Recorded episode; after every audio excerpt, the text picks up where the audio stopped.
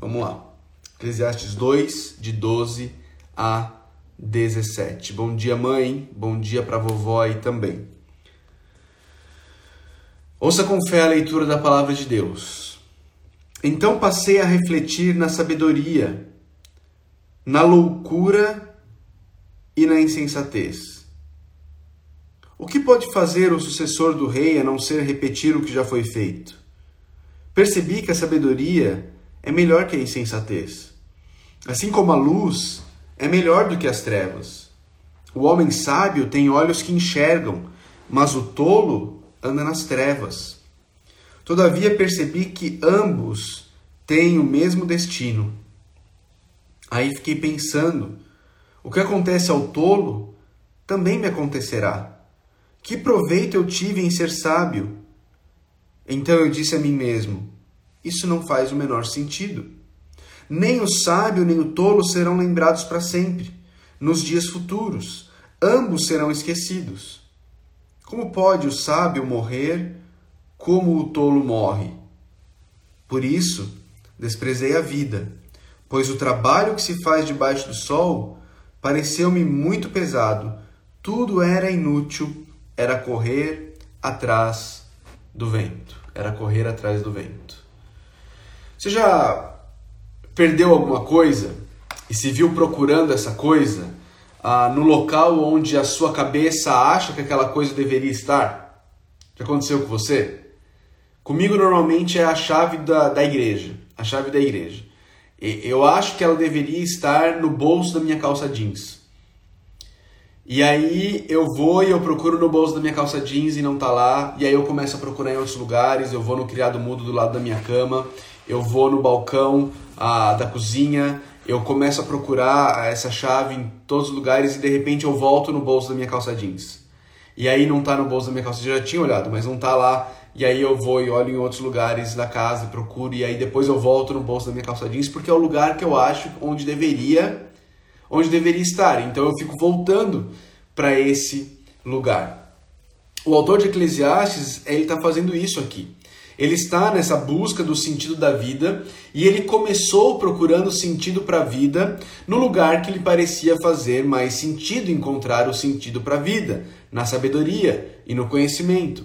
Mas a gente viu já no, vers... no capítulo 1 ah, que ele percebeu que quanto maior a sabedoria, maior o sofrimento. Quanto maior o conhecimento, maior o desgosto. A gente viu no capítulo 1, verso 18. Então o que, que ele fez?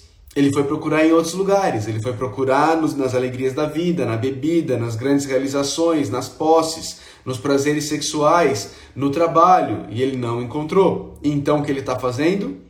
Voltando para o lugar onde ele acha que ele deveria achar, voltando para o lugar onde ele acha que faz mais sentido encontrar o sentido da vida, a sabedoria. Olha, olha então o que ele diz no versículo 12. Então passei a refletir na sabedoria, na loucura e na insensatez. A tradução melhor aqui seria na louca insensatez. Não são três coisas. Ele está falando da sabedoria e ele está falando da louca insensatez. Ele não está falando da loucura e da insensatez, tá bom?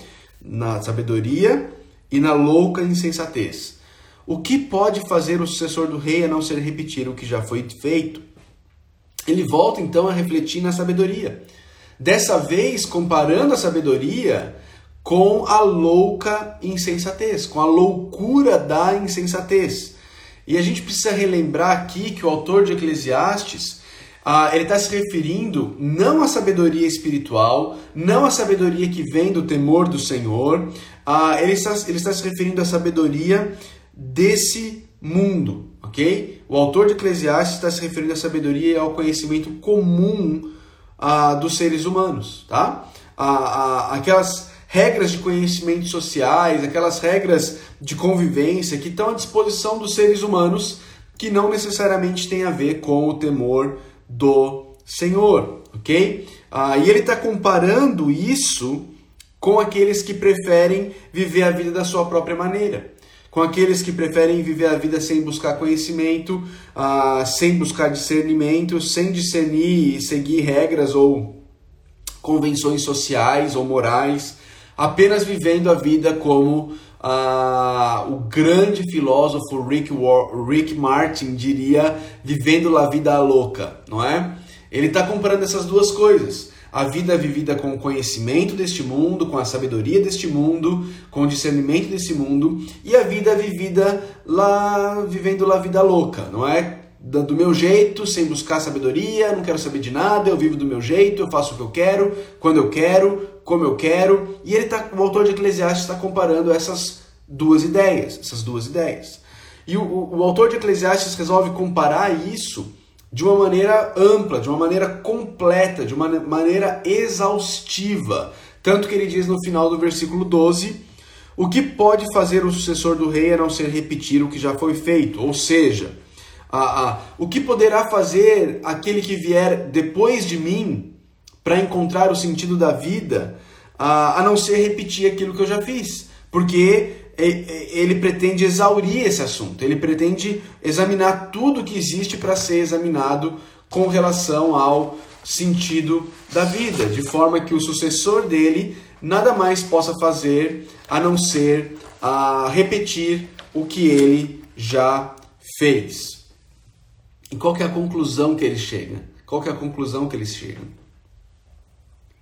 Conclusão está no versículos a 13 e início do 14. Ele diz assim: Percebi que a sabedoria é melhor que a insensatez, assim como a luz é melhor do que as trevas.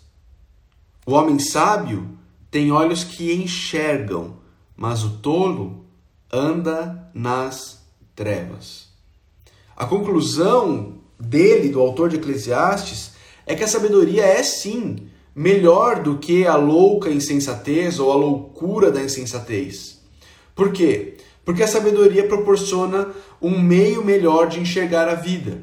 Ah, e se você não buscar isso, você vai estar andando nas trevas. Você vai ser como aquela pessoa que levanta de madrugada para pegar um copo de água na cozinha, mas não quer acender as luzes da casa, então ela vai ali ah, na escuridão, ah, meio que apalpando, dando topada com o dedinho nas quinas por aí, não é? Ah, e, e, assim são as pessoas ah, que andam sem sabedoria, elas andam nas trevas. Já pessoas que vivem de acordo ah, de acordo com, com a sabedoria, pessoas que buscam a sabedoria, o autor de Eclesiastes está dizendo, ele diz assim, após ter comparado a sabedoria e essa louca insensatez, eu concluí que a sabedoria é melhor.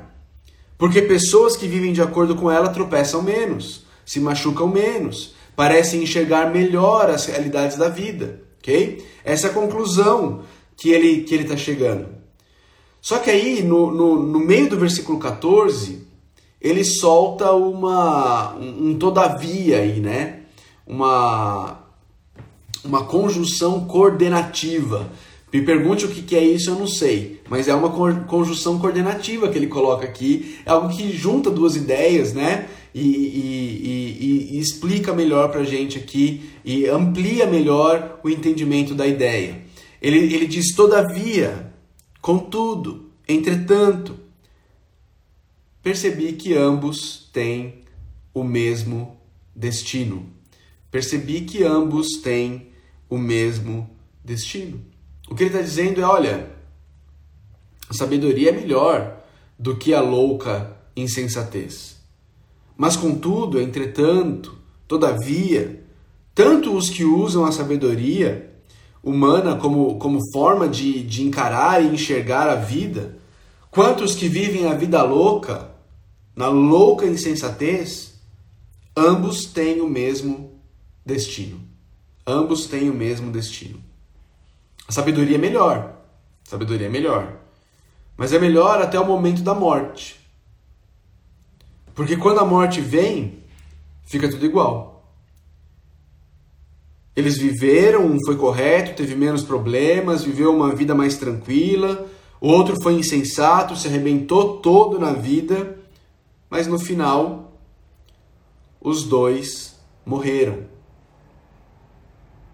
Sabemos que é, é desse destino que ele está falando, ele está falando do destino da morte, porque no verso 16 ele diz assim: Como pode o sábio morrer como o tolo morre? a, a Luciane falando, a professora de português aqui. Não, eu sei que tem várias, mas se eu tiver errado, pode me corrigir, manda ver aí. Tem problema não, tá bom? Tem problema não. Ah, a gente sabe que ele está falando do, do, final, ele está falando da morte por causa do versículo 16, onde ele diz no, no final do verso 16: Como pode o sábio morrer como o tolo morre? Mas no versículo 15, cai uma ficha ainda mais importante no autor de Eclesiastes. Ele diz assim no versículo 15: Aí eu fiquei pensando, o que acontece ao tolo também me acontecerá. Agora o negócio ficou pessoal. Ele está dizendo, eu e o tolo, nós vamos ter o mesmo destino. Ele vai morrer e eu também vou morrer. Durante o ano que eu passei lá nos Estados Unidos, em 2006, e toda vez que eu volto lá onde eu morei, eu acabo tendo contato com, com, com algumas pessoas que foram fuzileiros navais na guerra do Iraque. Afeganistão, Iraque, e pessoas que, que serviram ali, né? Pessoas que serviram ali. E é muito comum ouvir desse pessoal, desses fuzileiros navais, que eles, eles foram para a guerra, quando eles foram pela primeira vez, ah, sabendo que alguns soldados iriam morrer. É? Todo mundo vai para a guerra sabendo que alguns soldados vão morrer. Mas quando eles iam, eles pensavam que eles, eles iam conseguir se safar e voltar para casa são e salvos. É? Mas logo que, que um companheiro deles morria, logo que eles caíam numa emboscada e sobreviviam, mas vários companheiros deles morriam, eles então percebiam que podia ter sido eles. E naquele momento o temor da morte passava a ser parte do cotidiano da vida deles. Do cotidiano deles. É isso que está acontecendo aqui com o autor de Eclesiastes. Ele percebeu que ele e os tolos vão ter o mesmo fim. Ambos vão ter que encarar a morte. Mas qual é a reação do autor de Eclesiastes? Ele se pergunta: que proveito eu tive em ser sábio? Que proveito eu tive em ser sábio? Então eu disse a mim mesmo: isso não faz o menor sentido. A reação do autor de Eclesiastes é a mesma daquele garotinho que se comporta para ganhar um sorvete da mãe, mas aí o irmão faz uma bagunça, faz uma birra, apronta uma, os pais ficam bravos e falam agora não tem sorvete para mais ninguém. E aí o irmão obediente fala, mas isso não é justo. Eu obedeci à toa. É disso que Salomão está falando. Para que ser sábio se no final o tolo morre e eu também morro? É disso que Salomão está falando. Mas tem uma, uma, uma questão que a, ela atordoa tanto Salomão, ela atordoa tanto o sábio, autor de Eclesiastes, quanto o tolo, o insensato. Essa questão está no versículo 16, no início do versículo 16. Ele diz assim: nem o sábio, nem o sábio, nem o tolo serão lembrados para sempre. Nos dias futuros, ambos serão esquecidos. Além de morrer, mais cedo ou mais tarde, ambos serão esquecidos. Lembra que ele já tinha falado isso lá no início, no capítulo 1, no versículo 11 do capítulo 1 de Eclesiastes, onde ele diz: Ninguém se lembra dos que viveram na antiguidade. E aqueles que ainda virão, tampouco serão lembrados pelos que vierem depois deles. Ele já tinha falado sobre isso. Quem se lembra aqui do seu do, do, do tataravô do seu bisavô? Quem é que se lembra? Qual era o nome dele? Quais foram as principais realizações da vida dele? O tataravô do seu bisavô. Do mesmo jeito que você e eu não, não nos lembramos do tataravô do nosso bisavô, os bisnetos dos nossos bisnetos também não saberão nosso nome. Eles não saberão nosso nome.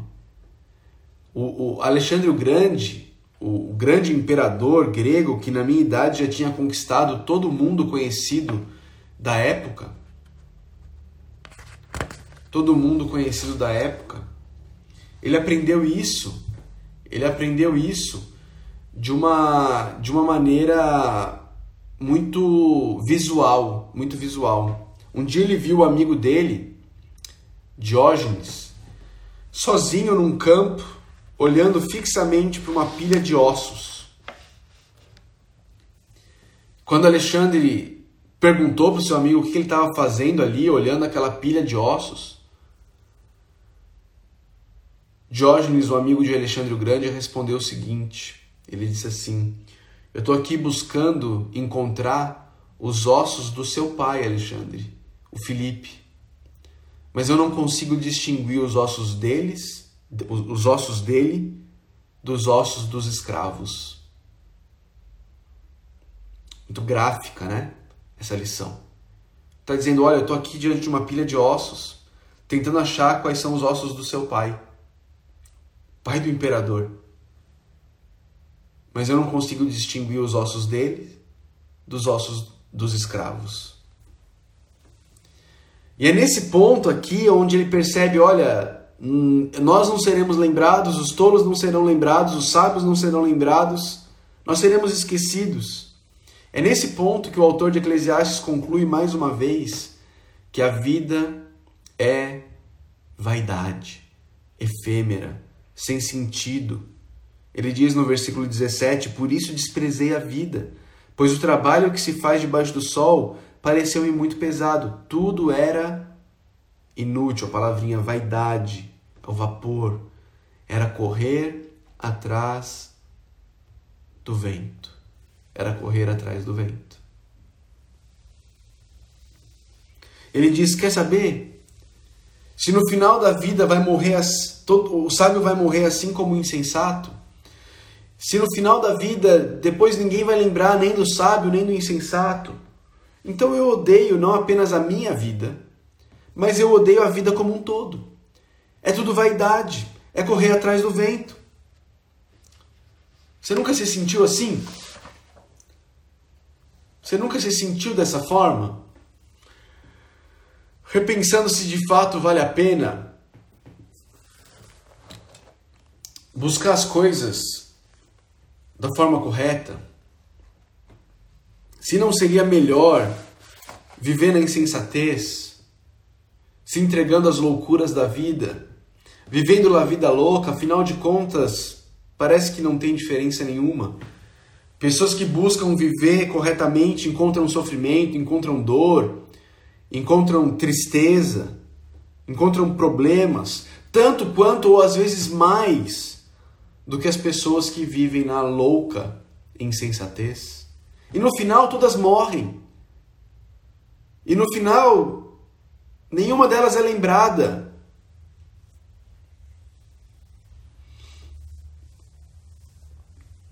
Mas, contudo, entretanto, todavia, essa, essa, esse, esse pensamento que muitas vezes passa pelas nossas cabeças, esse pensamento ele faz todo o sentido, todo o sentido. Faz todo sentido pensar que não vale a pena viver uma vida de sabedoria. Faz todo sentido pensar que não vale a pena nem viver a vida. Quando nós vivemos e avaliamos a vida debaixo do sol. Quando eu e você nós tiramos Deus da equação, quando nós vivemos essa vida como se Deus não existisse, como se tudo que houvesse fosse o aqui e o agora, como se os nossos objetivos e propósitos se resumissem ao que nós podemos ver, ao que nós podemos tocar, apalpar, experimentar, até o dia de nossas mortes. Então é isso mesmo. É isso mesmo. Vamos nos juntar aos tolos que dizem: comamos, bebamos, pois amanhã certamente morreremos. Morreremos. A vida vivida debaixo do sol, a vida vivida tirando Deus da equação, ela não tem sentido, ela não tem propósito. Eu já falei aqui, se tirar Deus da equação da minha vida, de duas uma, de duas uma, ou eu me jogo numa cama, porque a vida não faz sentido e não tem por que eu levantar todo dia, ou eu vou viver a vida louca. Porque não faz sentido tentar viver uma vida correta num mundo em que Deus não existe. Em que tudo que há é o que a gente vê, o que a gente apalpa. Mas, contudo, entretanto, todavia, Deus não está fora da equação. Deus existe. O aqui e o agora não são tudo o que há. Nossos objetivos, esperanças e propósitos, eles não se resumem ao que a gente pode ver, ao que a gente pode tocar, ao que a gente pode experimentar até o dia da nossa morte. Não. A nossa esperança transcende a morte. Porque a nossa sabedoria não é a sabedoria da vida vivida debaixo do sol. Abre comigo lá em 1 Coríntios. Abre comigo lá em 1 Coríntios. Lembra, eu tenho te falado aqui que Eclesiastes existe na Bíblia para nos desiludir com esta vida. Mas ela vai só, Eclesiastes vai só até aí. A gente precisa do resto da Bíblia jogando luz sobre Eclesiastes para a gente entender Eclesiastes. Acompanha comigo alguns versículos em 1 Coríntios 15. Olha, olha o verso 19 de 1 Coríntios 15. Se é somente para esta vida que temos esperança em Cristo, somos de todos os homens os mais dignos de compaixão. Os mais dignos de compaixão. Paulo está concordando com o autor de Eclesiastes aqui. Ele está concordando. Ele está dizendo: olha, se isso aqui é tudo, então nós estamos perdendo tempo. Somos uns bestas, somos dignos de dó. Se essa vida é tudo, se a nossa esperança está aqui, então nada faz sentido. Os tolos morrem e nós também morremos iguais, igualzinho a eles nada faz sentido. Nós somos uns tolos, nós somos uns bestas. Mas olha o versículo 20. Mas, mas, mas, mas, de fato, Cristo ressuscitou. Ressuscitou dentre os mortos, sendo ele as primícias dentre aqueles que dormiram. Mas, contudo, todavia, entretanto, Cristo de fato ressuscitou. E o que isso muda? O que isso muda? Queridos, isso muda tudo. Isso muda absolutamente tudo. Veja a conclusão de Paulo nos versículos 55 a 58 de 1 Coríntios 15. Onde está, ó morte, a sua vitória? Onde está, ó morte, o seu aguilhão? O aguilhão da morte é o pecado e a força do pecado é a lei. Mas graças a Deus que nos dá a vitória por meio de nosso Senhor Jesus Cristo. Portanto, meus amados irmãos, mantenham-se firmes e que nada os abale. Sejam sempre dedicados à obra do Senhor, pois vocês sabem que no Senhor o trabalho de vocês não será inútil. Compara o versículo 17, volta, deixa o dedo aqui, deixa o dedo aqui em 1 Coríntios 15, volta para Eclesiastes 2 e olha o versículo 17. Olha o versículo 17. Olha o versículo 17. Por isso desprezei a vida, pois o trabalho que se faz debaixo do sol pareceu-me muito pesado.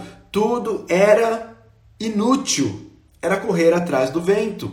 Agora olha o versículo 58 de 1 Coríntios 15 como a vitória de Jesus sobre a morte muda tudo.